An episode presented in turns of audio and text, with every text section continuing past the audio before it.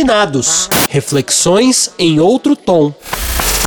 Seres Planetários está no ar o podcast Desafinados, reflexões em outro tom. Um programa que, além de ouvir nos principais tocadores, você deve seguir nas redes sociais como arroba desafinadospod. Aliás, fica aqui o pedido aos nossos ouvintes. Se você curte o programa, compartilhe em suas redes sociais com seus amigos. Assim, você nos ajuda a continuar com este projeto e estas conversas tão necessárias para nós que acreditamos que existem alternativas para um mundo em transformação. Nessa missão estão comigo Márcia Fraguas. Olá. E Ivan Silva. Oi. Eu sou Nancy Silva e o tema de hoje é diversidade. Aqui no Desafinados, a gente já conversou de diferentes maneiras sobre produtividade, força de trabalho, questões raciais, respeito às diferenças e como as estruturas são impositivas nas nossas rotinas. Mas nessa equação entre tempo, produtividade e dinheiro, onde é e como podemos ser? Não é segredo que no mundo do trabalho existem ondas, temas que você deve entender para continuar nesse jogo. E nos últimos anos vemos que, assim como ser, a diversidade não está. A diversidade é a pauta do dia na maioria dos escritórios que acordaram para a hora do Brasil. E ficamos então com a pulga atrás da orelha. É de verdadeiro interesse das empresas, tal qual conhecemos, abrir espaços para quem pensa de outra forma? É possível o capital, como nos é apresentado, ceder aos novos tempos? Como as transformações da sociedade podem produzir resultados que caibam então na vida de todos, todas e todes? São muitas perguntas quase existenciais. E aí eu pergunto, Leonardo, quem é você? O que você faz? Como vive? Do que você se alimenta? Olá a todas, todos e todes. Muito obrigado por me receberem. Bem, é, sou Leonardo Fabre, sou sociólogo, cientista político, é, mestrando em administração pública pela Fundação Getúlio Vargas e sou muito mais do que isso, né? É, eu acho muito curioso quando alguém pergunta quem somos nós, como a nossa ocupação é um elemento principal, né, da nossa identidade. Eu acho isso muito interessante. Eu nunca falo, por exemplo, qual é o meu bolo favorito, né? É, é de laranja, diga-se de passagem. muito bom. Essa quarentena eu aprendi a cozinhar, então assim, eu tô arrasando, fazendo tudo que eu gosto. É, do que que eu me alimento? Olha, eu acho que eu me alimento de trocas. Eu diria isso. Assim, acho que eu me tornei um, um, investigador, né? Cientista social para mim é um perguntadeiro. É, eu, eu adoro essa, essa palavra. Então é, é disso que eu me alimento. Eu acho que não teria episódio melhor para eu estar que não fosse sobre esse tema. É isso. E você, Ricardo, quem é você? O que você faz? Do que você se alimenta? Gente, já é um começo super existencialista, né? Eu faço coro aí, é o que disse o Léo, da dificuldade que muitas vezes a gente tem para se definir de uma maneira que não passe por aquilo que a gente faz, né? Eu, eu diria que eu sou um, um, entusiasta das questões de inclusão já há bastante tempo. Eu trabalho com o tema diversidade e inclusão já há 15 anos, sempre me dividindo entre a academia e o mercado. Na academia, como pesquisador na USP, no mercado como consultor, tentando criar conexões e, e, e pontes entre, entre esses dois espaços. É um propósito para mim, eu falo sobre diversidade o dia inteiro, todo dia, há muitos anos, e me energizo muito disso. Corro o risco de muitas vezes ser monotemático, né? Mas eu brinco que também sou apaixonadamente monotemático. Obrigado pelo convite para estar aqui com vocês. Olha, eu queria, Leonardo e Ricardo, fazer uma provocação para vocês para a gente começar a nossa conversa. É, quem quiser responder primeiro, fique à vontade, tá? Quando a cultura da diversidade se tornou tão essencial para a sociedade que precisou ser absorvida pelas empresas? Acho que eu posso trazer uma reflexão inicial aqui, e o Léo, acho que como sociólogo, complementa com uma visão um pouco mais abrangente, né? Tem um, um, ponto que eu acho que é sempre interessante, que é tentar entender qual que é a motivação das organizações para se aproximarem dessa pauta e em que momento isso acontece. Foi uma questão que foi objeto da minha pesquisa de mestrado, quando eu fui resgatar um pouco da genealogia da discussão sobre diversidade e inclusão. Esse é um tema que aparece nas organizações dos Estados Unidos nos anos 70 como uma resposta aos movimentos sociais da década anterior. Então eu acho isso muito valioso por duas razões. A primeira delas é a gente desmistificar um pouco a ideia de que olhar para políticas de diversidade tenha sido uma iniciativa voluntária de organização. Não foi. Foi uma iniciativa a reboque da sociedade para oferecer respostas àquilo que vinha sendo demandado. Acho que é também interessante pensar nisso, Márcia, porque a gente está a todo momento agora ouvindo nas mídias que estamos vendo as maiores manifestações desde os anos 60. Lá há 50 anos, a forma como o meio empresarial é, entendeu que poderia reagir a esses protestos foi na forma da criação de treinamentos, políticas e práticas de diversidade e inclusão. Acho que é interessante a gente pensar agora para onde vai essa conversa, que graus de complexidade que se inserem aí, que respostas a gente vai poder é, oferecer. Hoje, no meio empresarial, sobretudo considerando uma lógica norte-americana de, de acepção desse tema no Brasil, a gente tem um direcionamento que é muito voltado para a pauta de resultado. Então, as empresas olham para essa temática porque vem nesse assunto diferencial de um ponto de vista de negócios. Não é por onde eu costumo começar começar. A minha abordagem é a como um imperativo ético e moral. Eu acho que olhar para essa questão é fundamental para uma empresa, porque ela está numa sociedade que é estruturalmente desigual, preconceituosa, como a gente bem sabe, e ela tem que oferecer soluções a essas questões também. Não acho que é responsabilidade exclusiva do meio empresarial, não é exclusiva, ela é compartilhada, mas no momento em que o poder público, por exemplo, tem se ausentado completamente desse debate, algumas empresas têm feito um trabalho que eu acho que é, que é significativo.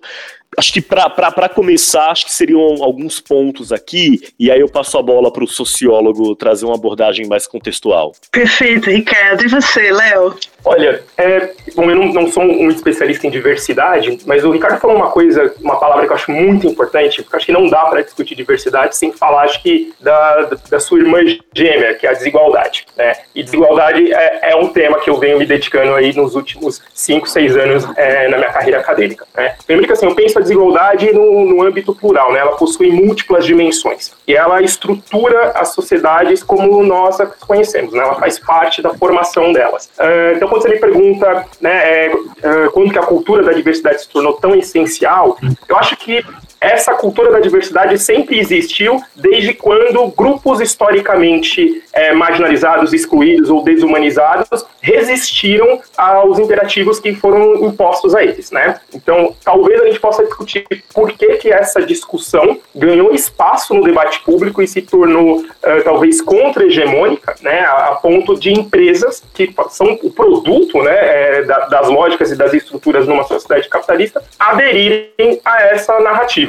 Acho que a gente pode fazer essa pergunta. Acho que tem outro ponto também que acho que é válido de nota. É, eu tenho reais dúvidas, né, quando a gente fala é, sobre a sociedade, né, é, se de fato ela absorveu essa cultura da diversidade. É, porque a sociedade também é plural. É, então, a mesma sociedade que produz é, um, um, fenômeno de discussão antirracista em, em, em fóruns em, na internet é a mesma sociedade também que elege um presidente que nega a existência, por exemplo, do racismo. Né? Então eu tenho muitas questões, quais sociedade nós estamos falando, quais são os aspectos e quais são os limites também dessa discussão quando a gente olha para ela dentro de uma estética de marketing, dentro de uma estética de empresa. Né? Então acho que todos esses elementos precisam entrar na balança para a gente fazer a discussão sobre diversidade, sobre desigualdade. E eu concordo plenamente com quando o Ricardo diz que as empresas não são as únicas responsáveis por entrar nessa discussão, muito pelo contrário, elas são um produto da sociedade. Né? Também não é só o Estado, apesar de ser o Estado que regula e organiza toda a, o, o, ordenamento né, desse, pensando aqui desse contrato de sociedade que nós criamos, né, e usando um conceito bem contratualista, né, é, é de todo mundo é, de toda a sociedade, de todos os atores sociais. Então, mas eu tenho dúvida se ainda nós temos, é, se essa discussão de fato está absorvida. Né? Eu tenho que separar é, muito bem uma onda de discussão que ocorre em redes sociais, e é importante também outro ponto que eu quero trazer para a discussão, é quanto que a gente consegue de fato avançar com pautas de transformação sociais num ambiente que foi desenhado esteticamente para ser um ambiente de marketing. Né? Rede social não é espaço público. Né? Rede social é espaço privado e política, por essência, pede né, o espaço público. Então, eu não sei se eu respondi, se eu trouxe mais questionamentos, mas é, me veio, me veio essas questões sempre que eu entro nessa discussão. Acho que é, para mim, incontornável não passar por elas. Eu achei ótimo e eu acho que você traz uma coisa muito importante que eu espero que você retome ao longo da nossa conversa, que é a questão da estética, porque eu acho que, que é por aí, viu, que a gente pode começar a pensar. E é, tem muito a ver é, a fala de vocês dois e essa tua última fala com a nossa próxima pergunta, né? Que é nesse ambiente hum, de marketing, aí a gente também pode pensar, você falou um pouco do debate, e é interessante a gente perceber como as redes sociais vêm falhado em estabelecer um ambiente de debate. E dentro disso, numa sociedade tão polarizada, a diversidade que é em per se, né, você olhar a diferença no outro, é uma briga que as empresas querem comprar? É, pois é. Eu acho que primeiro que é, quando a gente fala de empresa, a gente não pode pensar num bloco único. Tem muitas camadas aí, né? Então, é, só uma, uma ressalva de que sempre que eu falar do meio empresarial, eu posso falar daquilo que eu observo. Quem que eu observo? Eu observo as empresas com as quais eu vou fazer pesquisa e aquelas que contratam uma consultoria. Quem são essas empresas via de regra? Quase que exclusivamente multinacionais, sem exceção, grandes empresas e, em sua maioria, situadas São Paulo, Rio, BH ou Porto Alegre. Só uma contextualização, porque. E não é a realidade dos trabalhadores brasileiros. A maioria dos trabalhadores, mais de 90%, está em pequenas e médias. Então a gente dialoga já com um público que, mesmo com seu recorte de, de vulnerabilidade, está numa posição de privilégio por estar nessa estrutura. Né? Então, eu acho que a maneira como as empresas e o meio empresarial, e mesmo a propaganda, a, a, a comunicação tem olhado para a polarização, a meu ver, Nancy, é, uma, é um olhar meio pobre, porque não é um olhar com camadas. Pensa-se polarização numa ótica binária de a sociedade está dividida 50-50. E não é assim que acontece. Primeiro que você tem um índice de radicalização da sociedade que é muito menor do que isso, mas é barulhento e causa aí uma sensação de que é uhum. maior do que de fato é. Pelo Datafolha mais recente, radicalização da sociedade é 12%, que são aqueles que provavelmente nenhum de nós aqui teria condições de seguir um diálogo. Não quer dizer que os outros 88% estejam de coração aberto, mas a gente tem uma margem de manobra ali com pessoas com as quais a gente tem a chance de, de conversar.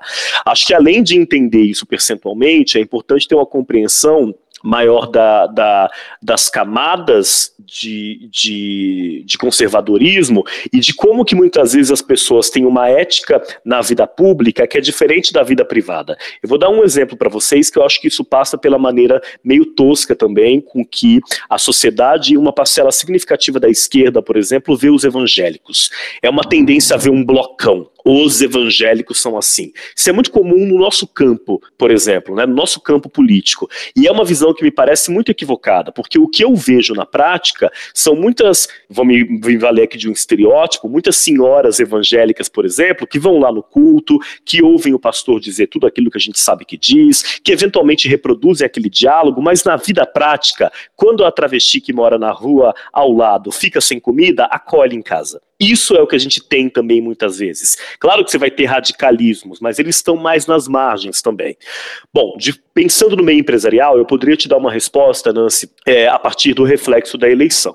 Quando houve o resultado da eleição, e, e mais especificamente quando o presidente atual assumiu em janeiro passado, tinha ali muito uma percepção de que agora já era. Essa conversa não vai continuar. O meio empresarial vai ceder. Não é o que aconteceu, muito pelo contrário, a gente avançou dentro das organizações e faz parte do meu dia a dia conviver com presidentes de empresa que, dentro das suas organizações, fazem falas muito corajosas. Ir para fora pensando com a lógica do meio empresarial, atrai outras camadas de complexidade, na medida em que empresa nenhuma vai se indispor diretamente com governos, ainda mais com um governo como esse, que eventualmente pode, de uma hora para outra, sobretaxar um produto, prejudicar um segmento. Mas o que eu tenho visto internamente, e lamento, lamento também que não vá para fora com mais coragem em todos os casos, mas internamente eu tenho visto um crescimento da discussão. Antes de passar passar para o Léo, eu dou um exemplo do que das coisas que acontecem que a gente não vê a repercussão. Eu faço parte do conselho do Fórum de Empresas e Direitos LGBT, que é um fórum que reúne grandes empresas em torno dessa pauta. Hoje são quase 100 signatárias, todas grandes empresas.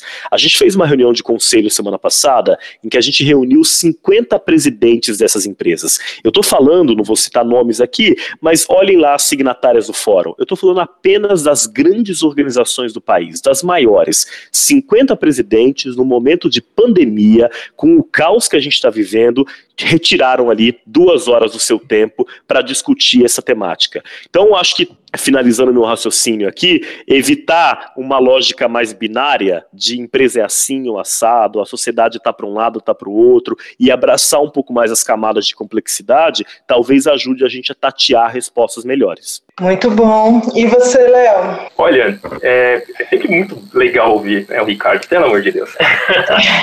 Olha, é, eu, você falou uma coisa muito interessante né, sobre polarização, sobre redes sociais, né, como essas empresas, plataformas acabam acabam é, não fazendo tanto quanto poderiam né, para promover o, o melhor diálogo nesses espaços. Eu estava refletindo sobre isso. Eu sou um, um grande usuário do Twitter, é, retornei o Instagram recentemente e eu acho que esses espaços eles não são desenhados para diálogo. Né?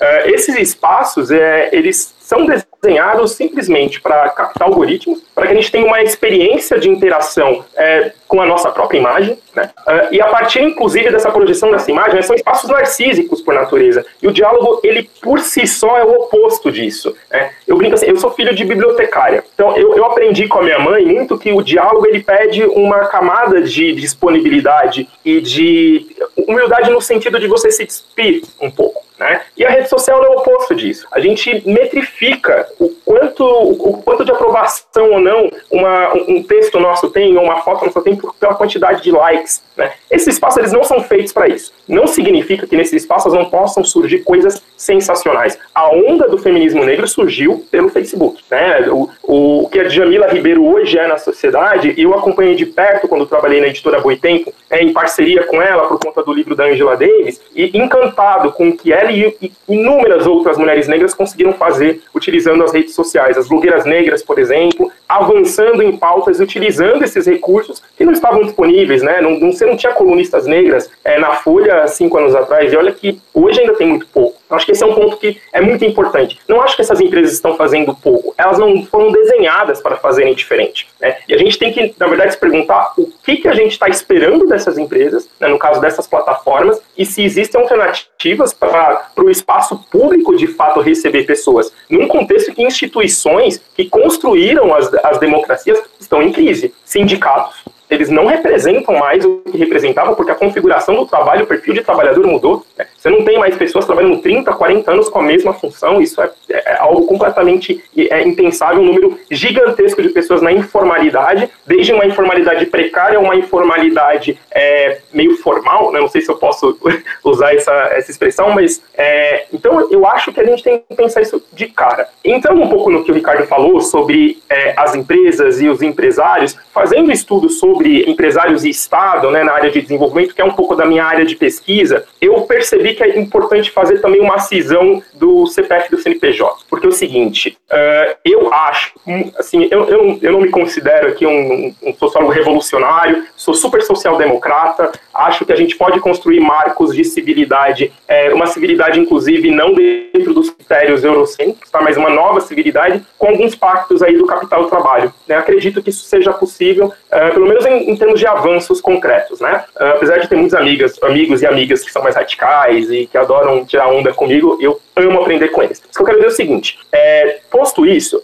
eu acho que é importante separar então. Empresas, elas têm um objetivo claro, lucro né, e, e acumulação. Né? Uh, e empresários, eles são estão nesse negócio justamente para isso. Uh, eu tenho que separar a atividade da empresa do empresário, porque se a gente não tomar cuidado, a gente não percebe que é, esses empresários que estão frequentando os fóruns de diversidade, é, como, quais são as posições deles, por exemplo, com relação a determinadas políticas públicas. Né? Acho muito importante a gente implementar uma política de diversidade numa empresa, mas é, e quando a gente fala então de legislação trabalhista, quando, a gente fala dessa reforma que precarizou é, a, a vida de trabalhadores. É, qual que é o apoio a determinadas pautas de política é, macroeconômica, de política de juros, que vai afetar é, principalmente a vida das populações marginalizadas e racializadas. Se a gente não conectar essa discussão, a gente começa a esvaziar o debate sobre diversidade da complexidade da desigualdade. Né? Eu acho, e o Ricardo falou uma coisa sensacional, são empresas que são grandes empresas que têm um perfil específico de trabalhadores, né? as pequenas empresas não estão entrando nessa história, uh, boa parte dos trabalhadores que não está no eixo Rio, São Paulo, BH, não é contemplado por essa discussão, por esses debates, né? não faz parte da vida dessas pessoas. Então, é, eu me pergunto assim, é, você fala, né, essa é uma briga que as empresas estão dispostas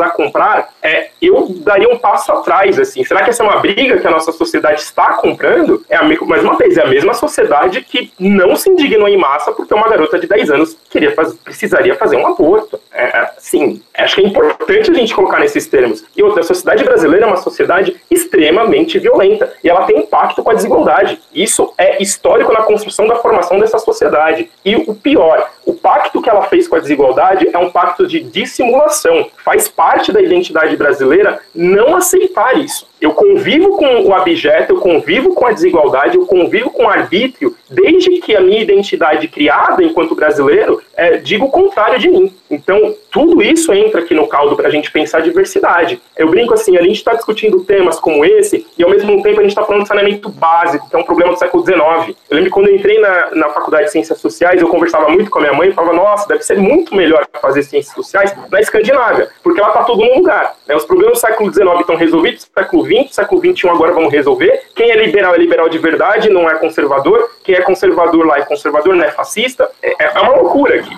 Então, é, exige aí uma capacidade de criatividade nossa também para propor interpretações que, que, que, não é pouca. Né? Então, e para a gente não cair em determinados truísmos também e, é, e, e, e, numa, e numa fantasia de discussão de diversidade, porque isso é muito comum. E mais uma vez, porque ela está sendo pautada em ambientes que não são feitos para o diálogo. Então, ambientes feitos para uma performance é, que vai promover algoritmos para marketing, é uma outra proposta. Né? Mais uma vez, não significa que nós não possamos utilizar esse espaço, acho que temos que utilizar. Eu sou muito provocado pelos meus amigos para eu parar de só escrever artigo e começar a me comunicar. Eu confesso que tem um pouco de restrição, mas eu acho que isso é importante também, inclusive para a gente conseguir democratizar determinados acessos. Né? Agora, se a gente não pensar quais são os limites dessa ação, a gente corre o risco de achar que está fazendo uma grande transformação estrutural quando a gente só está dentro de uma lógica reproduzindo desigualdades, é, falando do combate à desigualdade. Essa é uma preocupação que eu tenho muito. Assim. Mais uma vez, eu não sei se eu respondi tudo.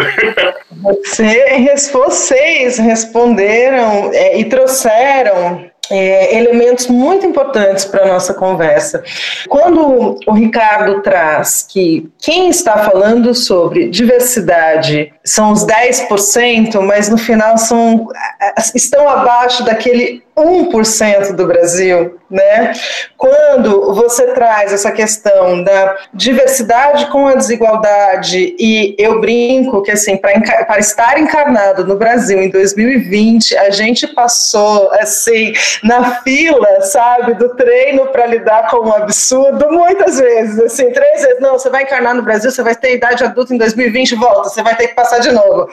Então, a gente vai lidando com uma sociedade muito complexa, uma sociedade que vive sobre essa edge da. Hum, não sei se dá de, de, simulação, mas é também uma coisa que eu não vou criar um caso com isso, mas principalmente dentro dessa regra, e aí, minha opinião, né, para mim, de hum, manda quem pode, obedece quem tem juízo. E isso diz muito, né, sobre a gente e os nossos processos. Agora, considerando que os grandes grupos empresariais, e aí eu acho importante a gente falar que as empresas, elas estão presentes na nossa vida, porque assim, quem não trabalha para uma empresa, normalmente está igual o Julius, do Todo Mundo Odeia o Cris, né? Tem dois, três empregos. Então, o trabalho é muito presente na nossa vida dentro desse sistema. E se a gente quer, e aí foi uma fala que o Ricardo trouxe, nada disso foi dado foram conquistas da sociedade que absorvidas né, pelo, pelo capital, pelas empresas, pelas, por essa máquina de produção. Então eu pergunto para vocês, como vocês entendem que no nosso dia a dia é possível a gente ampliar essas conquistas, entendendo que nós queremos ter diversidade no mundo e mais igualdade, né? Uf. que questões filosóficas, né, Léo? Não, mas é tão bom, gente. Obrigado pelo papo, porque acho que as perguntas que nos tiram do eixo são as melhores, porque são as que vão levar a gente a, a refletir, né? Olha só, eu acho que tem um, um, ponto que a gente tem que levar em conta sempre, que é a, uma grande organização, ela é um reflexo da sociedade. Isso é um clichê, mas não é um clichê à toa. A sociedade está ali representada. Então, e, e quando a gente tem empresas no Brasil, e a gente tem empresas no Brasil com 100 mil mais de 100 mil pessoas, você tem toda a sociedade representada ali. Então não deveria ser de surpreender que vai ter uma representação daquilo que é de positivo da sociedade e, eventualmente, vai ter representação daquilo que a gente não gostaria mais de ver, mas que está presente, inclusive, na nossa convivência, o que passa aí pelo, pelas opressões e preconceitos que a gente mencionou. Embora a gente esteja falando de um grupo menor, quando a gente fala de grandes empresas multinacionais, eu acho acho que a gente pode pensar que estamos falando de um grupo que tem influência. Tem influência porque é um grupo que é escutado muitas vezes por quem faz política pública, né? E eu não estou pensando aqui só na figura do executivo federal, mas eu estou pensando numa empresa que vai se instalar numa fábrica, num estado, numa cidade e que ela tem um papel ali de de, de poder, eventualmente, que eventualmente ela também pode usar esse papel de poder de uma forma responsável e sábia para, inclusive, é, é, propor que os legisladores locais ajudem a cidade, o Estado a avançar com essa discussão. Dando um exemplo do que eu falei, durante o, o primeiro mandato do governo Trump, algumas, alguns estados norte-americanos a Carolina do Norte, por exemplo, tentaram aprovar leis preconceituosas. O capital teve um papel importante ali, porque empresas como Apple e outras tantas disseram: isso vai de encontro àquilo que eu acredito em termos de diversidade. Se isso passar, eu vou tirar os meus investimentos daqui. As leis não passaram. Então, eu acho que o, o, o meio empresarial tem esse papel que pode ser é, influenciador também. Chegando na tua pergunta mais diretamente, aí eu acho que isso explica o meu uf, meu suspiro ali logo no começo. A gente está lidando, né, Nancy? Todo mundo fala isso o tempo todo, mas a gente tem que repetir até que seja ouvido, com questões que são estruturais, né? Com questões que são estruturais. E eu não falo que isso é estrutural como uma justificativa para achar que não tem solução, mais ou menos como o sujeito que vai dizer não é meu lugar de fala, então eu não opino, né? Não é esse o caminho. Mas eu acho que eu quero dizer que são questões estruturais, então eu sou um pouco descrente de qualquer iniciativa que parta apenas dos indivíduos. É claro que a gente tem que repensar as nossas práticas, que a gente tem que olhar para si próprio, que a gente tem que repensar atitudes e comportamentos cotidianos, sem sombra de dúvida. Mas para ganhar escala e impacto na medida em que a gente precisa, não é isso que basta. Começa aí, talvez. Mas aí, como é que a gente, a partir dessa mudança de posicionamento, dessa autorreflexão, desse questionamento, eu começo, por exemplo, a tentar influenciar a esfera pública, votando de uma forma mais politizada, trazer trazendo esse debate para a dimensão político-partidária, é, consumindo de uma forma mais atenta, influenciando quem toma decisão, porque aí eu acho que talvez a gente consegue alcançar camadas maiores do que é, o plano da minha intenção ou da intenção de qualquer um de nós aqui ou de quem está nos escutando, que eu tenho certeza que devem ser as melhores possíveis, mas ao mesmo tempo é, eu fico tão. Léo, você vai ter que me ajudar aqui, porque eu falo essas coisas e aí eu fico pensando, gente, é, não, não quero que pareça que eu estou desacreditando as pessoas sobre a necessidade e a urgência da gente promover mudanças de comportamento na vida cotidiana. Isso é absolutamente fundamental, mas diante das estruturas, a gente tem que ir além disso. Aí, meu caro sociólogo, diz como é que a gente mexe com estrutura, então, porque eu vou deixar a bola redondinha no teu colo e você que se vire agora. Nossa, essa pergunta é a pergunta de não sei quantos bilhões, né? Ou 89 mil, talvez, né? Depende aí do, do contexto. Bom, eu partilho com a sua opinião, Ricardo, assim, que é, eu, eu, sempre tento fazer uma discussão quando no que tange a desigualdade ou diversidade, pensando em mudanças, é uma separação metodológica, talvez, do que é uma discussão estrutural, do que é uma discussão das relações entre indivíduos. Né? Eu não creio que uma sociedade é a soma de indivíduos, essa é uma concepção liberal que nasce com Locke, que tem toda uma legitimidade, mas a minha leitura, é, apesar de não, não me considerar um praticante do marxismo, mas estou junto, assim, sabe? Assim, eu acho que a, a sociedade ela é formada por estruturas, né? Uh, e essas estruturas que vão é, se relacionar com essas individualidades, né? Mas eu acredito que tem uma retroalimentação também. Indivíduos têm condições, né, de, é, de, de formar e serem formados, né? É, é, é uma dialética nesse sentido. Então, uh, mudanças é pela política. Assim, nesse contexto é muito difícil falar isso, né? As pessoas que estão tem tanta né? E política ela não se dá só no, no aspecto institucional partidário, é, embora eu não abra mão das instituições, principalmente no momento em que elas estão todas em ataque, né? elas não foram desenhadas para serem atacadas e aguentarem, e, e, o ataque não vem só da figura né, do presidente da República ou de outras autoridades, ela vem de toda uma lógica que vem sendo mudada. E antes de eu responder, eu acho que tem um ponto que eu acho que é importante a gente discutir, que é o seguinte, a gente tem uma transformação no capitalismo a partir dos anos 70 e 80, principalmente, aqui no Brasil isso chega nos anos 90, que é o que na sociologia a gente cunha né, com a, a, a virada de chave neoliberal, né? Uh, que a gente tem uma mudança de paradigma, toda a lógica da vida, que vai do Estado, das relações dos indivíduos entre si, da família, dos amores, entram numa dinâmica de empresa. Então a gente deixa de ser cidadão, nós viramos consumidores, viramos empreendedores, o Estado passa a ser visto como uma empresa, o, essas comparações de orçamento familiar com orçamento público vem muito nessa chave, é, é assim, é uma falácia, né? ninguém pode emitir a própria moeda dentro de casa, né? É, e olha que eu não sou um, def um defensor aí de gastança irrestrita, tá? Mas eu estou dando esse exemplo porque é, essa subjetividade neoliberal, ela vai reconfigurar a forma como a gente lida com política, ela vai reconfigurar a forma como a gente lida com as pessoas e cai como, é, assim, como um bebezinho no colo dessas grandes empresas de, é, de tecnologia, de redes sociais. A ponto do que o Ricardo comentou, do exemplo, né, que é, nos Estados Unidos, de mudanças em legislações estaduais e desse poder de barganha das empresas. Esse acho que é um excelente exemplo, né, porque quando são coisas que nós, é, de certa forma, estamos alinhados, a gente acha tranquilo, mas a gente tem que problematizar também qual é a legitimidade que uma instituição privada, que o seu poder não foi é, dado pela população, né, mas foi construído por uma reserva de mercado, por uma especialização, qual legitimidade que essa empresa tem para questionar sim ou não, dessa maneira, é, uma mudança de legislação por é, membros do governo que foram eleitos democraticamente. Né? Não estou dizendo que está certo ou errado. Eu, obviamente, não vou defender uma legislação é, que vá contra direitos humanos, até porque, dependendo do lugar, isso é inconstitucional. Mas a gente tem que fazer essa discussão, porque, para o contrário acontecer, é muito fácil. Da mesma forma que quando cai o governador do Rio de Janeiro por uma decisão monocrática é, de um membro do, do judiciário, né, isso não é razoável, mesmo que eu não tenha dúvidas de que né, os indícios indicam aí que tem, tem culpa no cartório. Né?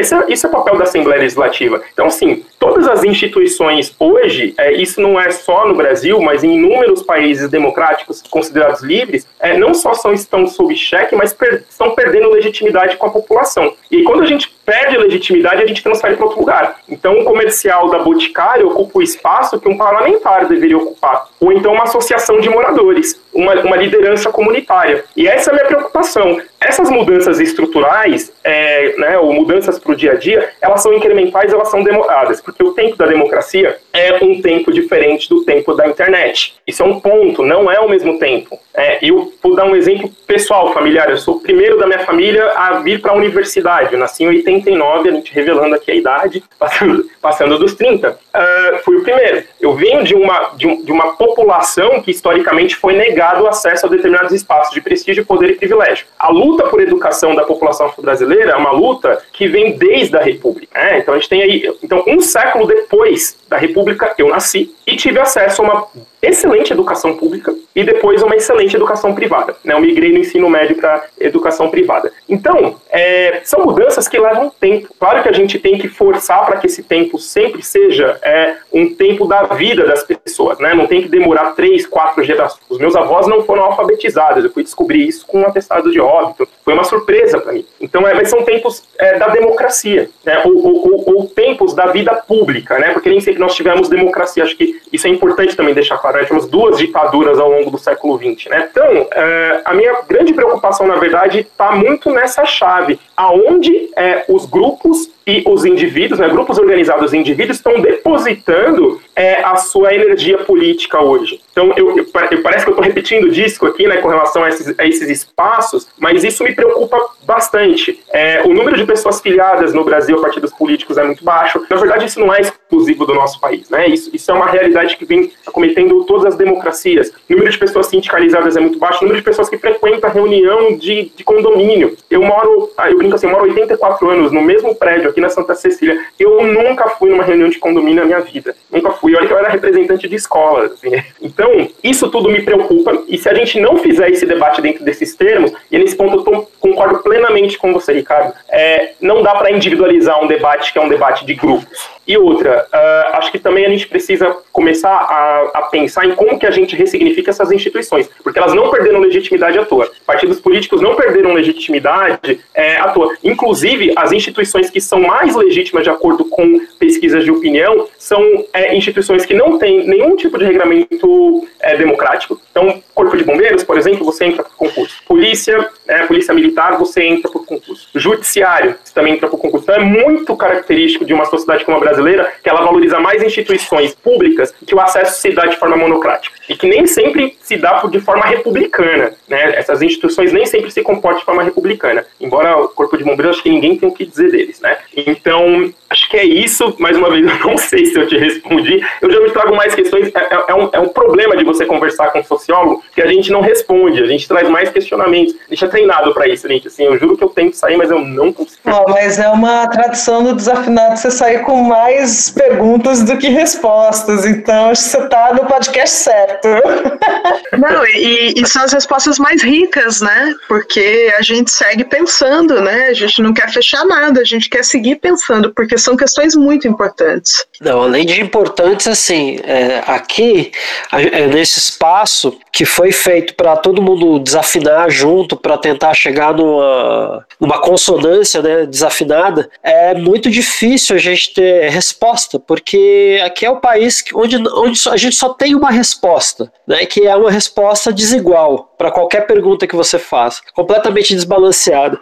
O Brasil é um país violento, como vocês falaram, é um país completamente marcado por um patrimonialismo escroto que vem de séculos e que vai continuar por séculos, porque nossa população tem estranha e nojenta mania de terceirizar decisões importantes e ficar é, discutindo coisas secundárias, como se o Neymar tem ou não Covid, se ele deve ou não usar o topete, se ele usa chuteira pink ou chuteira verde. Tem coisas muito mais importantes que isso, né? E aí, quando a gente fala sobre esses, esses diálogos sem respostas e todas essas coisas.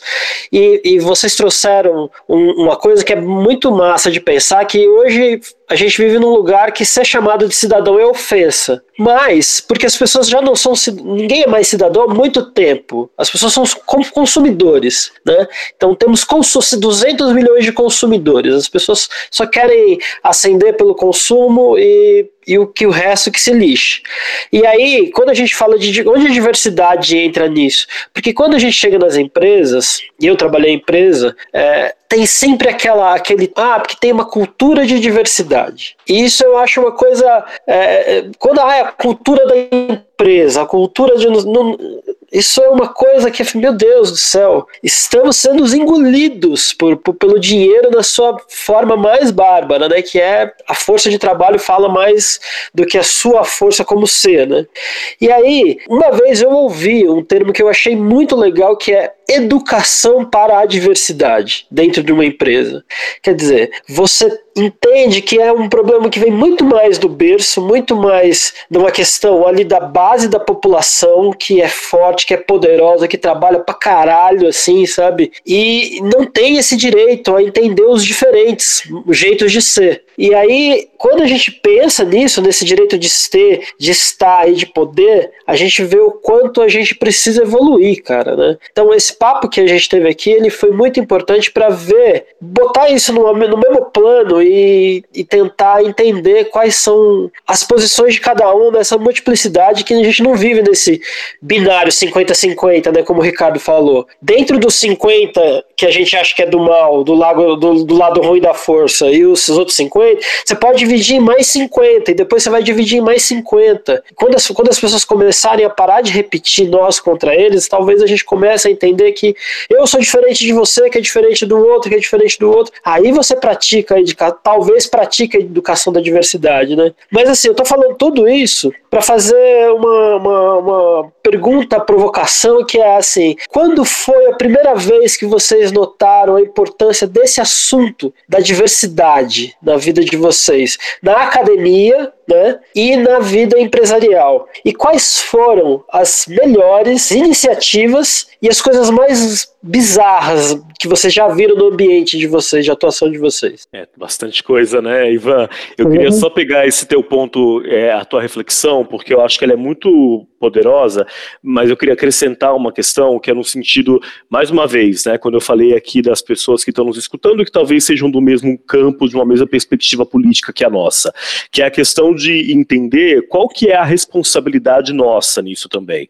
Quando a gente olha para os governos recentes do Brasil, os governos de esquerda, inclusive, eles foram governos que trabalharam fortemente essa lógica do consumidor e não do cidadão. Quando a gente trabalhou teve a ascensão de classe C, aquele fenômeno no Brasil, o desejo ali passava muito mais por poder pagar o plano de saúde e não pela defesa do SUS. Isso foi alimentado é, por alguns governos de esquerda no Brasil, inclusive.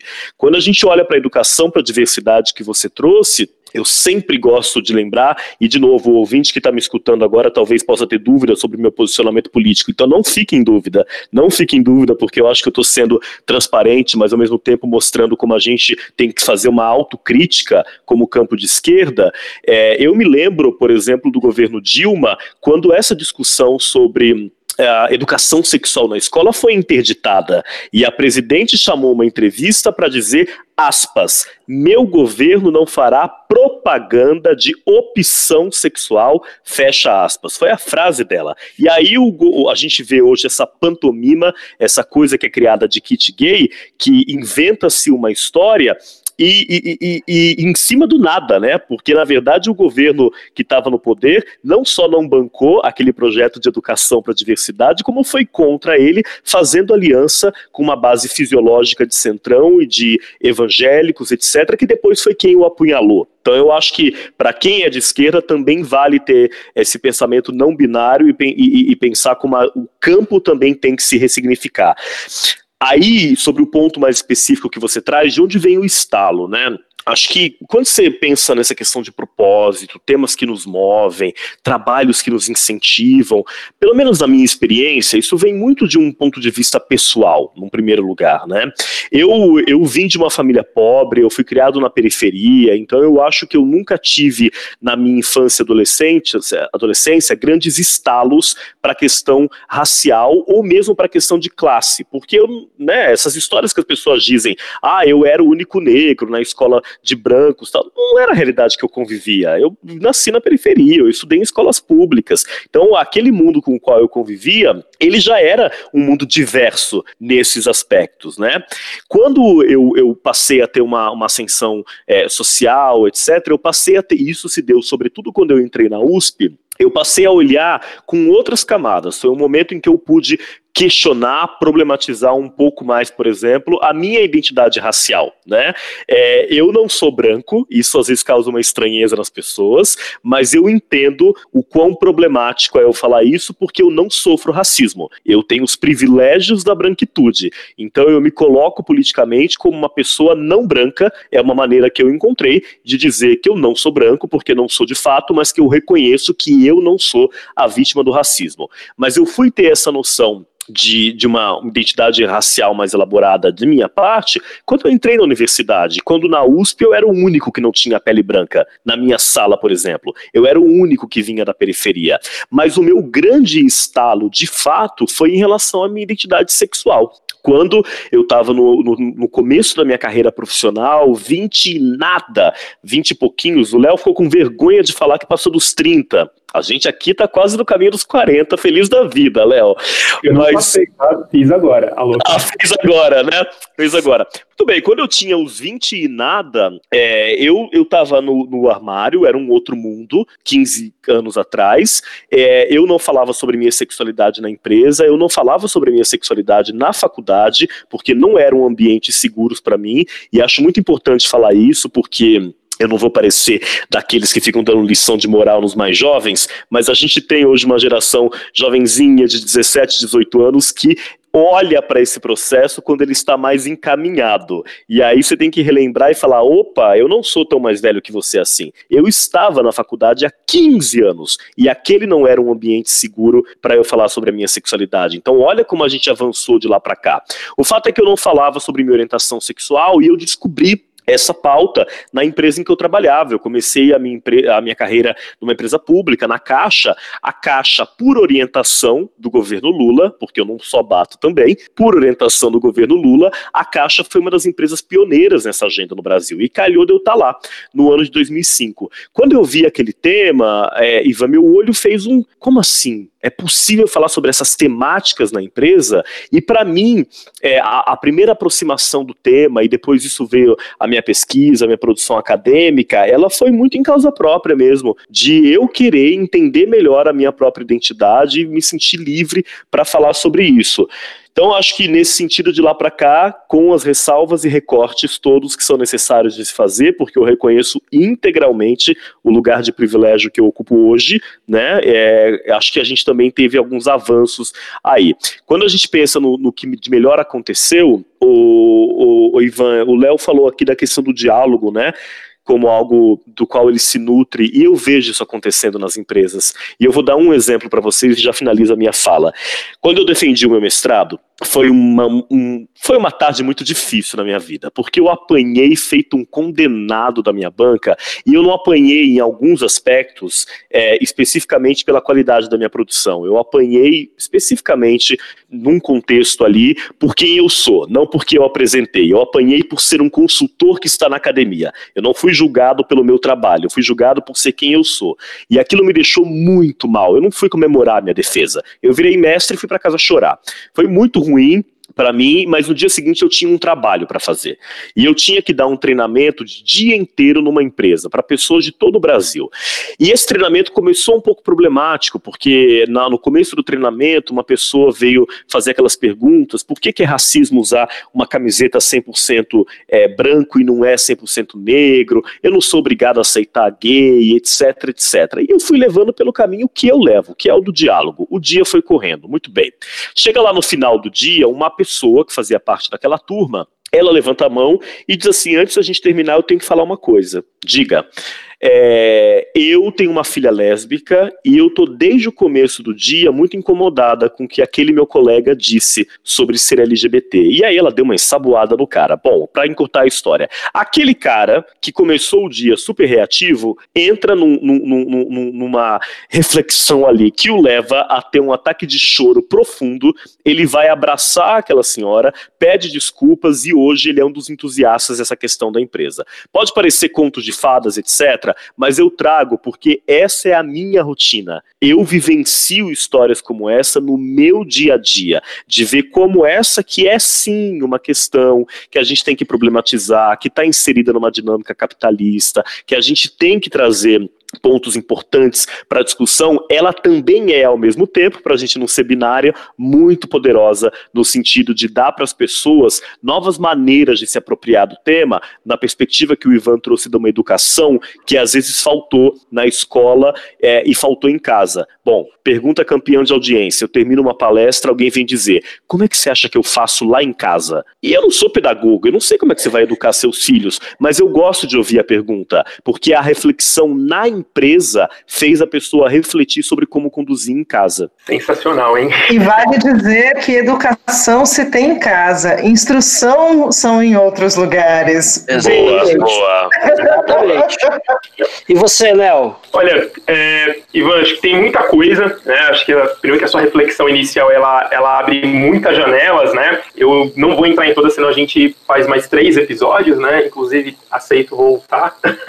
Mas acho que tem só um ponto que eu gostaria de destacar, né? Quando você comenta um pouco sobre é, alguns aspectos da cultura brasileira, né? Uh, eu sempre tomei muito cuidado quando eu faço, quando, quando eu elaboro uma análise sobre sociedade brasileira, né? Sobre os, os diferentes grupos de classe, né? sobre o que a gente pode falar, né? Conflito distributivo, luta de classes, depende da sua abordagem, porque eu acho que é o seguinte, o povo brasileiro, é, ele é muito plural, né? E ele tem de tudo. Então, aquilo que o Ricardo comentou da senhorinha evangélica, que vai e volta no Feliciano, mas também é a pessoa que vai ajudar uma, uma, uma mulher trans ou travesti, é, isso cabe em tudo. Né? E a gente tem que tomar muito cuidado para não fazer uma análise que olha de cima para baixo, olhando a população, que a grande massa dessa população está desassistida ou então está em, em, lugares insalubres, não tem acesso a saneamento básico, como se ela fosse um problema. Não, obviamente eu sei que não foi o que você disse, é, mas eu sempre tomo esse cuidado para a gente não fazer esse tipo de, é, eu brinco de sociologia de Higienópolis, né? É o meu bairro vizinho aqui. Uh, eu tomo muito esse cuidado. Então eu acho que nós temos tanto uma sociedade complexa, nós temos uma elite, grupos de elite muito complexos, né? uma elite que se formou é, a partir de um, de um país que é, era um país escravista, né? foi durante muito tempo, é, que tem uma herança de olhar de cima para baixo, é uma elite empresarial que ao mesmo tempo que tem ganhos materiais quando os trabalhadores avançam em direitos porque se tornam consumidores, também uma elite que olha de cima para baixo e olha que, e vê se esse trabalhador que está tendo ganhos materiais acessa certos espaços, ela questiona a legitimidade porque ela está habituada a olhar essa pessoa num lugar de subalternidade. Isso é o nosso capitalismo. Né? Eu, eu uma vez fiz um trabalho de pesquisa em que eu conversei com alguns grupos de empresários pela Escola de Sociologia e Política, e um deles era um, um empresário de grandes empresas, né? um empresário de médio escalão, dono de uma série de é, lojas de carro, concessionárias. A gente anda de bicicleta, então eu não, não sei nada de carro. Mas ele era dono de concessionárias, né? tinha inúmeras. E ele comentou super feliz que uma das, uma das empregadas ele comprou um carro, né? e agora ela estava indo para o trabalho de carro e comprou numa das lojas dele, ele estava super contente, até a, empregada perguntar se podia estacionar na casa dele. E aí ele achou estranho, porque não fazia muito sentido. E ela futuramente teve que vender o carro por conta da crise, e ele falou que ficou aliviado, porque não tinha mais que emprestar vaga. E a minha pergunta principal foi: mas se ela comprou o carro na sua loja, significa que assim, ela é sua empregada, ela está na base, significa que todo mundo acima dela está comprando, então você está lucrando muito com isso. Então foi aí que eu percebi que os indivíduos e os grupos não agem só por questões racionais, eles não, não, não agem em busca de razão, mas em busca de sentido. E existe um sentido que está arraigado com a desigualdade. Eu tenho prazer em ver pessoas piores do que eu. É inclusive assim que a gente consegue fazer uma interpretação de como pessoas pobres e brancas conseguem reproduzir racismo se elas estão numa situação de pobreza. Porque né, o Silvio Almeida ele fala muito sobre isso, né? Tem salário emocional. Então isso existe na sociedade brasileira também. Né? Não que isso seja fruto, inclusive, da escravidão. Na minha opinião, isso é fruto da transição para o trabalho livre. Né? Eu publiquei um artigo falando sobre isso no site da Boitempo, que eu acho que isso é muito importante. A gente tem que olhar para como a gente se tornou república. Isso fala muito sobre como a gente está aqui. Mais uma vez, a gente tá, tem problemas do século XIX. 35 milhões de famílias não têm saneamento básico. Então, não tem como esperar que as pessoas defendam valores democráticos se elas não vivem democracia. Democracia não pode ser abstrata. Eu tenho que viver essas, esses valores. Republicanismo, tudo isso. Né? Até liberalismo. Então, é, eu queria fazer esse gancho só porque sua reflexão me suscitou algumas discussões que eu tenho repetidamente com amigos, com interlocutores na academia. É muito importante se atentar a isso. Né? E olhar para toda a pluralidade dessa sociedade que é imensamente diversa e é diversa em todos os aspectos, até para coisas que nós não queremos enxergar, elas estão presentes. Sobre a sua pergunta e de trajetória profissional, é, eu já fiz muita coisa nessa vida. Uh, já fui livreiro na livraria, eu não sei se posso falar o nome, numa livraria da Avenida Paulista, quase fiz um merchan, eles não estão merecendo não. É, não vou fazer o um merchan. Mas já fui livreiro em livraria, já fui educador. Acho, acho que foi a mesma que eu e Márcia trabalhamos. Então, acho que nós, ah, acho que nós também, mas abafa. Abafa, né? Abafa. Mas, mas enfim, passamos, né? Por essa rede. Sobrevivemos. Dizem. Sobrevivemos. Mas vou falar pessoalmente, a minha experiência foi muito positiva, assim, né? E eu reconheço o quão privilegiado eu fui. É, e eu, eu, eu, convivia, inclusive, com arbítrios. Eu via pessoas sendo tratadas de forma horrorosa. E por algum motivo eu fui poupado.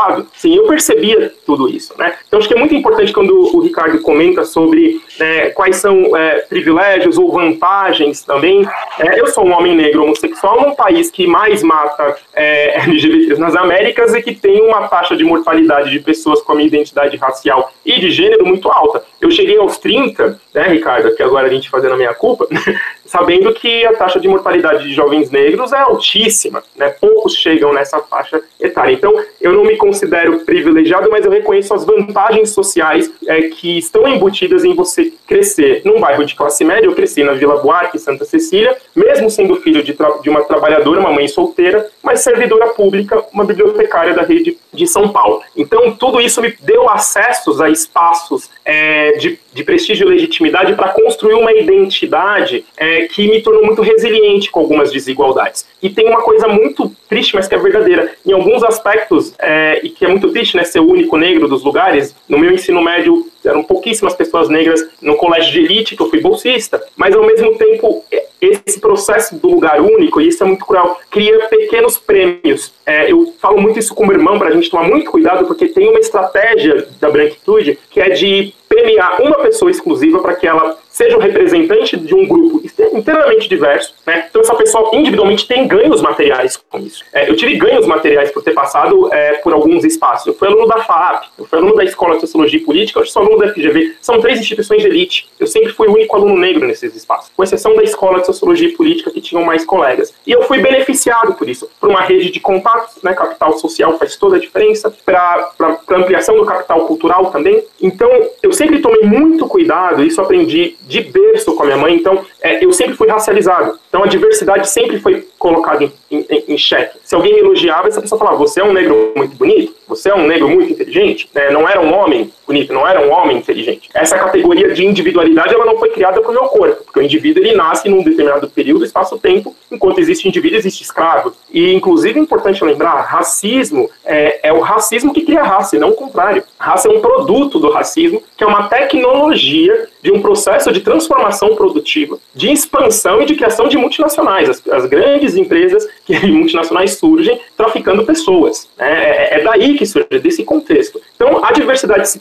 se colocou, na, é, foi jogada na minha cara, por quê? Porque só existe diversidade porque existe desigualdade. Né? Quem que tem direito a nomear o diverso? Né? Quem tem. A, a Lia Weiler esteve aqui há um tempo atrás, eu ouvi o podcast dela, sou fãzaço. Lia, se você estiver ouvindo, eu te amo, mulher. Seu livro é maravilhoso. É, ela fala muito isso, eu acho isso incrível. E a Cida Bento também, que é uma grande intelectual com quem eu trabalho, é, pelo CERT, fala muito isso. Quem tem direito de nomear? Então isso é muito importante. Eu sempre me perguntei para ele. Eu sou diverso por quê? É, é, tem um grupo que não é diverso, que é a, que é a norma, né, que é o hegemônico. E aí ele vai apontando diversidade em tudo que é lugar. Acho que um dos meus incômodos com, com, com a diversidade na empresa, apesar de eu achar isso muito importante, o trabalho do Ricardo é brilhante, esse exemplo que ele deu, porque é o seguinte, se eu for esperar que o sistema caia para fazer alguma coisa, então eu vou ficar em casa, porque é, a revolução não está não tá aí perto, né? A gente tem que fazer alguma coisa. Mas eu acho que é muito importante lembrar que tem gente apontando o que é diverso e o que não é, inclusive nesses espaços. Isso, para mim, gera um grande desconforto. Então, na minha trajetória pessoal, é, tanto profissional quanto acadêmica, isso foi posto. Eu não pesquiso relações raciais na minha pesquisa de mestrado e nem durante a minha graduação. Eu estudo desenvolvimento econômico e perspectiva comparada. Eu estudo Brasil e Coreia do Sul. É isso. Bancos de desenvolvimento. Mas eu consigo publicar textos no debate público falando sobre raça, não sobre desenvolvimento econômico. Porque a minha identidade é vista antes de qualquer coisa. Então, é, antes de ser Leonardo, eu sou um homem negro. Então, as pessoas elas querem me ouvir falando sobre isso. Claro que eu tenho um compromisso político, uma luta de transformação, principalmente racial, e acho que tem um outro elemento que eu queria destacar, que é um cruzamento da homossexualidade e da questão racial no meu caso. Eu cresci numa família extremamente progressista. Quando eu contei pra minha mãe que eu era gay, ela falou, claro, você imitava a Daniela Merkel quando você era criança. Acho que eu não sei disso, Leonardo. É, ela que me mostrou, inclusive, o Tumblr do Criança Viada. Infelizmente, ela não está mais entre nós, ela fez a passagem dela, mas ela foi uma pessoa incrível nesse aspecto. Né? Apresentei namoradinho lá com 16 anos, é, então tive toda uma liberdade, tanto na minha vida privada quanto na minha vida pública. E eu sei o privilégio da geração que eu tive. Eu tive 15 anos em 2005, né? foi quando eu descobri de fato a minha homossexualidade. Mas tem outro ponto também importante, é para homens negros que são gays, ou para pessoas LGBTs que são racializadas, acho que eu vou ampliar um pouco mais, eu percebo que o racismo ele é tão constitutivo das dinâmicas estruturais que parece que a gente não tem tempo de sofrer pela é, homolesbotransfobia. É, e o que é muito cruel, porque o direito de, de, de sofrer também é importante para a gente, inclusive, poder lidar com isso no âmbito da subjetividade. E eu nunca tive preocupação de sofrer ataque homofóbico, porque eu estava preocupado se eu sofrer alguma abordagem policial. E olha uma coisa curiosa, eu nunca fui abordado pela polícia. Inclusive, as interações que eu tive com a polícia foram amigáveis. Olha que loucura. Mas eu sei que isso está num caráter de exceção, tem a ver com o fato de é, eu ter aprendido pela minha mãe uma lógica de compensação da minha raça, seja pela forma como, né, o que eu chamo de hábitos linguísticos, pela forma como eu me, eu me porto, pela forma como eu me visto, é um processo de embranquecimento. Eu sei disso e também por uma questão de território. Não dá para a polícia sair chutando a porta do meu condomínio aqui na Santa Cecília. É, tem gente da Folha que mora aqui, né, tem jornalista. Então, isso, isso não é possível. Mas eu acho que é interessante porque parece que me foi negado, enquanto LGBT, até o direito de refletir sobre os impactos de viver numa sociedade extremamente homofóbica. Por outro lado, eu ando de mão dada sem pensar em absolutamente nada, porque mais uma vez eu estou preocupado se ou a polícia vai ter uma reação a mim, ou se pessoas brancas vão se sentir intimidadas. É, quando eu ia para a FAP até andar na Higienópolis para estudar, eu ficava preocupado porque as pessoas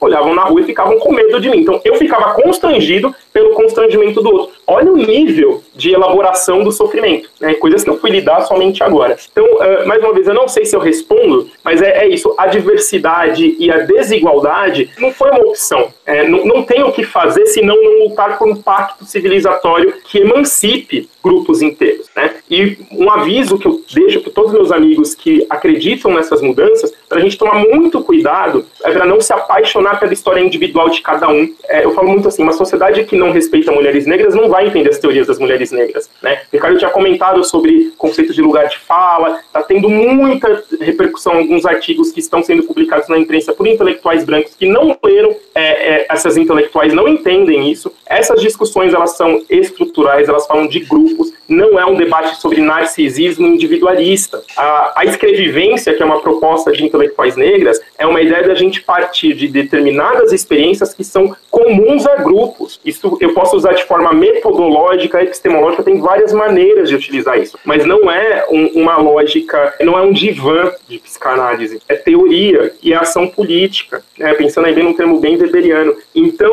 eu acho que eu encerro dizendo isso. Eu pensei, eu pensei em falar uma coisa e saiu outra, mas é mais orgânico dessa maneira. E agradecer aí a, o espaço e a oportunidade para a gente aprofundar essas discussões. Mas calma que não acabou, calma que não acabou, rapaz. Ah, tem não, mais. tem mais. Aqui... Tava... Não, e essa, não só. Essa pauta é mentirosa, ela, ela, só, ela só tá aí para enganar você. Olha só. Mas olha, é um prazer. Assim, é, né? Então, aqui, aqui é um, agora chega a hora do caos nesse programa, a hora que todo mundo realmente mostra para que veio, né? Mas antes de chegar nesse momento, para deixar vocês com suspense na cabeça por alguns segundos, é, é muito legal tudo isso que vocês estão falando, porque é, essa discussão e todos esses pontos que todos nós cinco aqui colocamos hoje isso só mostra que dentro do nosso campo de atuação, né, de se comunicar com as pessoas e do nosso campo político, tem espaço para todo mundo, sabe? Tem espaço para todo mundo se ouvir, para todo mundo se conversar, para todo mundo poder ter o direito né, sagrado de poder falar e exercitar um direito esquecido de poder ouvir, né, e aprender tantas coisas como, por exemplo, eu tô aqui fascinado ouvindo o papo todo porque é uma conversa que eu aprendi horrores, né? Então fica, fica a dica, progressistas do Brasil, vamos aprender a ouvir mais, né? Bom, é, a gente está agora no momento do que é um talvez o terceiro quadro mais tradicional do nosso programa, que se chama Passamento, que são os passamentos da semana, o que mais deixou os participantes aqui passados a ferro. Então, eu queria saber de vocês o que, que passou pela gente, né, por cada um de nós aqui essa semana, que foi emocionante ou, ai meu Deus, uma coisa marcante, um troço que a gente ficou puto, qualquer coisa que nessa semana foi assim, deu um estalinho de alguma coisa que uh, isso não vai deixar passar batida. Bom, escolha aleatória aqui, que já também é uma outra coisa para deixar todo mundo rangendo os dentes para saber quem vai abrir a boca primeiro. Eu vou começar com a rainha de ébano desse programa, Nancy Silva, que nunca está preparada. Tô sempre com o microfone fechado.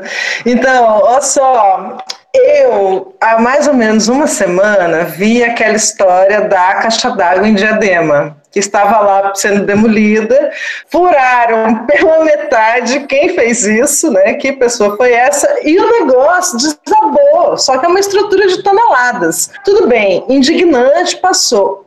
Eu vi hoje que ainda não tiraram essa caixa d'água de lá e a caixa d'água começou a se mover. Então, assim, não basta ela ter caído por conta de uma demolição errada, não basta ter esmagado, passado a ferro mesmo, dois carros, ela continua lá.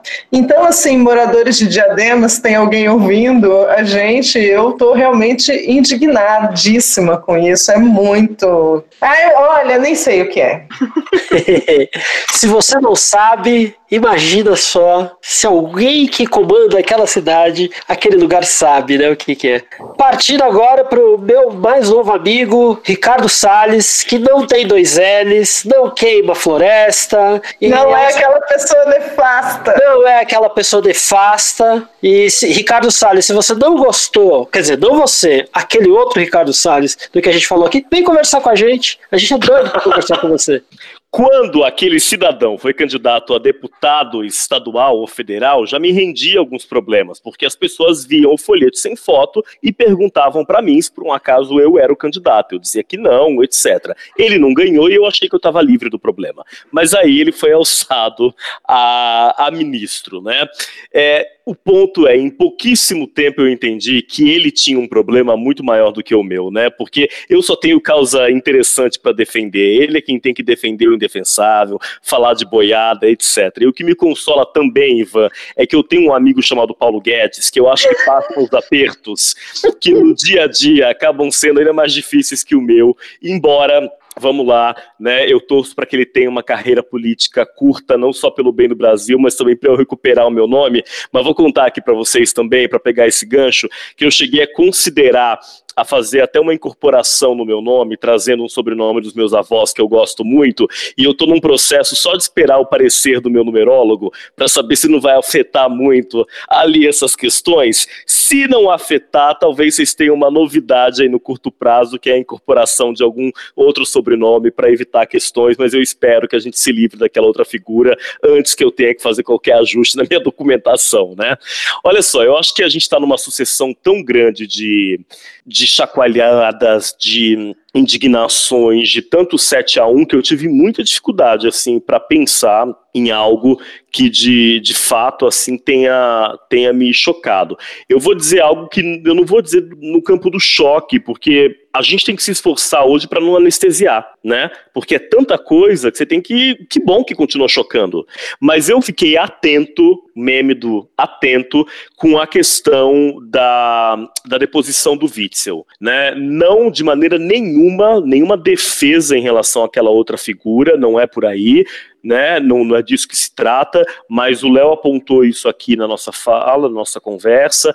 Decisão monocrática, um vice-governador todo enrolado que assume e que, como um dos primeiros gestos de governo, fala ali com Flávio Bolsonaro, recebe uma benção né, do, do primeiro filho para governar, que vai daqui a poucos meses indicar o novo presidente do STJ do Rio, que é quem conduz inquérito de rachadinhas. Eu acho que tem uma complexidade grande aí, que a gente fica muito preso no, no fla-flu de, ok, né, aquele cretino foi embora, né, aquele corrupto ou logo que o vale, e a gente acaba perdendo a chance de discutir as complexidades que tem por trás desses processos. Não é algo, sinceramente, que me deixou passado também, porque é tanta coisa que eu estou aqui trabalhando para não perder essa capacidade. Mas acho que vale a gente estar tá atentos a essa questão. Pois é, o ferro de Ansan tá até gasto, né, de tanta gente passada esses últimos anos, né, porque já, a gente já pode falar anos, né, difíceis. Bom, agora eu quero perguntar para minha querida primeira dama de Minas Gerais, rainha do pão de queijo e do doce de leite, Márcia Fraguas, estamos ansiosos. Bom, é, um, eu, essa semana eu tô com insônia, então eu fico lendo coisas do Apocalipse de madrugada. E nessa madrugada, às três e meia da manhã, eu estava lendo um artigo que saiu no Intercept, que foi uma entrevista, na verdade, da Rosana Pinheiro Machado com o antropólogo Lucas Bugarelli. O Lucas é pesquisador da USP e é coordenador do Núcleo de Pesquisa em Gênero e Sexualidade da Comissão de Diversidade Sexual e de Gênero da OAB de São Paulo. E a chamada da entrevista é: Damares e Guedes são parte do mesmo projeto político, diz pesquisador. E aí ele aponta uma série de questões que a gente debateu aqui, de como o campo progressista fica nessa viagem de que a Damares é uma grande cortina de fumaça. Não, ele vai explicando como é que se articula uma questão moralista com uma exacerbação da individualização e com certas diretrizes liberais que estão querendo ser implantadas na economia pelo Guedes. Vale a leitura, eu achei assim incrível o texto. Recomendo. Muito bem, muito bem. E para terminar agora, o, o rapaz que já me atendeu naquela livraria que nós não podemos citar o nome, que eu lembro muito bem da carinha dele, Leonardo Fabre. Qual foi o passamento da semana, Leonardo? Eu era famoso naquela livraria, né? Você era, você me atendeu, eu lembro de você. Ah, olha, é, eu concordo com o Ricardo, são tantas coisas, né? Quando você fez essa pergunta, eu falei, nossa, qual foi o choque do dia? E, eu, e mais uma vez eu concordo, a gente tem que tomar cuidado para se manter vivo, né? Por outro lado, a gente se anestesia para conseguir seguir o dia. Agora, eu confesso que na segunda-feira eu fiquei abismado quando eu soube que o, governo, o Ministério da Saúde né, propôs uma mudança de portaria com as regras relacionadas ao aborto legal no Brasil. Assim, todo o caso daquela garota mexeu muito comigo e com, acho que com qualquer pessoa que tem um mínimo de humanidade dentro de si é, enxerga o absurdo dessa situação, né, o, o, o, a vida dessa garota foi destruída. Em resposta a isso, o, o, o governo decide, então, exigir que médicos que atendam mulheres que têm o direito legal de solicitar aborto em casos de violência, em casos de estupro, é, obrigue esses médicos a trazerem, a, a, a chamarem a polícia. Então já não basta a violência inicial, essas mulheres já estão, é, inclusive o índice de mulheres que recorrem à ajuda pós a violência é muito baixo, muito baixo, muito decorrente, é por isso que elas engravidam em muitos casos, é porque uma série de elementos aqui impedem que essas mulheres é, se, sejam protegidas, sejam acolhidas. É importante lembrar que a maior parte das vítimas das violências de gênero voltadas às mulheres são mulheres pobres e mulheres negras, né? mais de 68% dessas vítimas, de acordo com o Fórum da Segurança Pública. Então, essa mudança de portaria, é, ela é inconstitucional, né? É, dificilmente é, Câmara é, e Senado vão se manter, espero eu, é, alheios a isso, né? já vi uma declaração do Rodrigo Maia, e olha que ponto que chegamos, né? e o que eu acho muito positivo por um lado, né? Rodrigo Maia virou um bastião de alguns aspectos da nossa democracia, que é bom, né? é importante uma direita democrática vir para o campo. Mas essa mudança de portaria me deixou enojado. Acho que qualquer pessoa que se considera um cidadão minimamente comprometido com, com, com o Estado de Direito e com a vida e dignidade de mulheres é, precisa se informar com relação a isso e precisa se manifestar. Porque isso é uma violência é, é, é que eu não consigo nem enumerar. Né? É, acho que é um exemplo claro de como a necropolítica funciona e, e organiza e como a, a vida das mulheres vale nada para esse Estado né, e para a construção da nossa sociedade. Eu acho isso uma indignidade sem tamanho. Eu acho que era isso. Não, você está acostumado a dizer que não sabe se respondeu. Sim.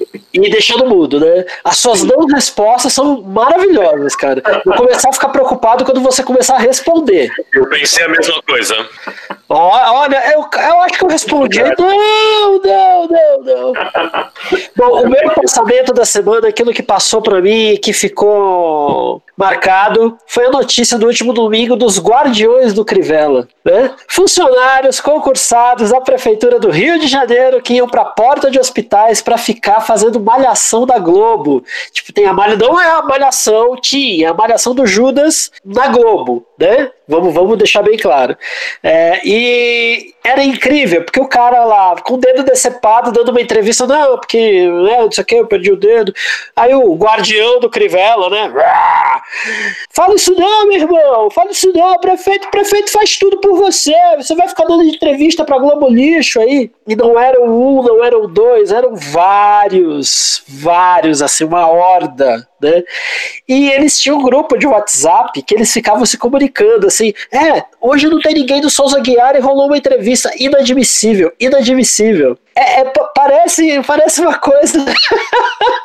eu só consigo rir, mas é, é rir de nervoso, como diz a minha irmã, né? Rir de desespero, porque olha a que ponto chegamos, né? Guardiões do Crivella, veio conversar com a gente também. Veio, veio já, que, já que vocês impedem as entrevistas, veio ser entrevistados pelo Desafinados. Cara, e... se eles vierem vai ser foda, melhor não.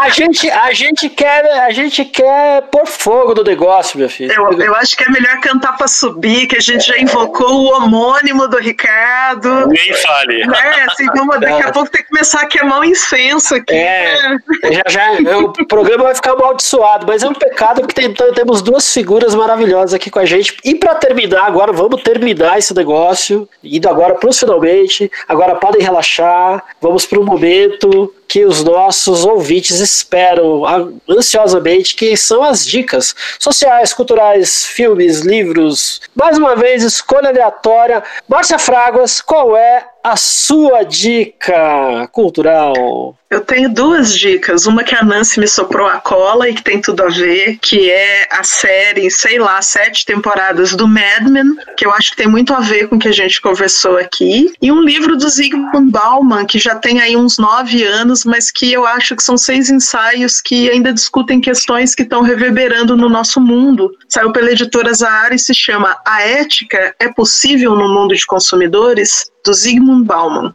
São essas as dicas. Muito bem, dicas da pesada de Márcia Fragas. Nancy Silva, sua dica. Estamos ansiosos. Eu vou indicar um evento que está falando sobre esse universo do trabalho, mas o mercado de influência, né? Que é o YouPix. Está acontecendo na semana que a gente está gravando, de 9 a 4. Quando esse programa for no ar já acabou, mas o YouTube está aí para isso, né, gente? Então vocês vão lá.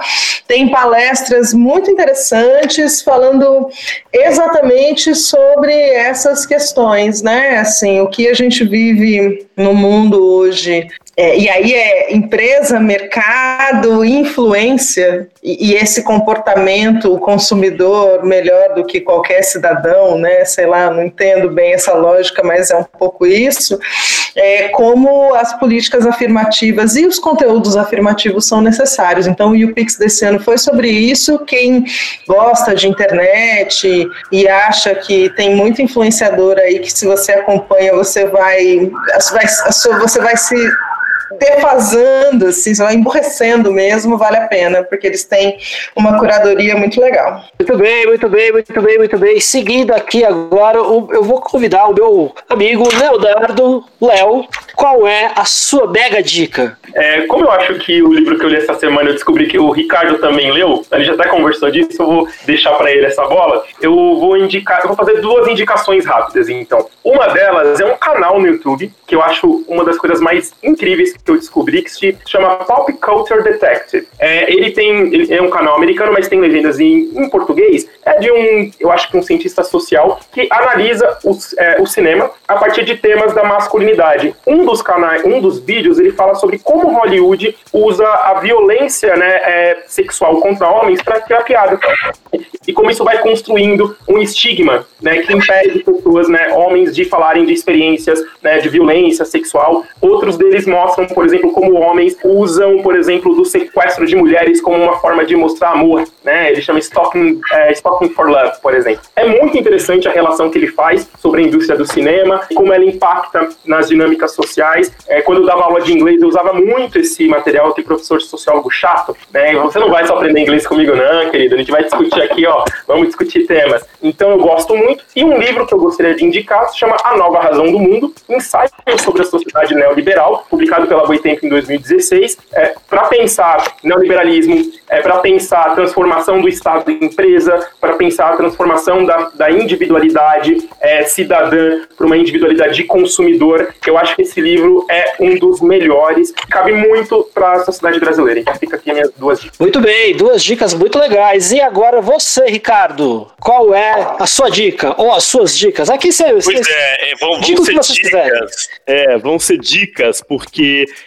é, eu, eu, tenho uma coisa de uma leitura meio caótica, então eu vou lendo muita coisa ao mesmo tempo. E aí eu pensei em alguns livros que se conectam com a nossa conversa. Mas eu vou começar pela série. É, eu, eu, assisti, talvez algo tardiamente, mas eu assisti na semana passada Little Fires Everywhere, que é uma série que está disponível no Amazon Prime e que eu achei super interessante, porque, primeiro, que é entretenimento, você não vai ter aquela sensação de estou trabalhando, é uma série com uma narrativa de entretenimento, mas ela faz pensar pensar também. E aí ela é protagonizada pela Kerry Washington e pela Reese Witherspoon, e eu acho que é muito legal para mostrar um, um, tipo de racismo que é muito característico no Brasil também.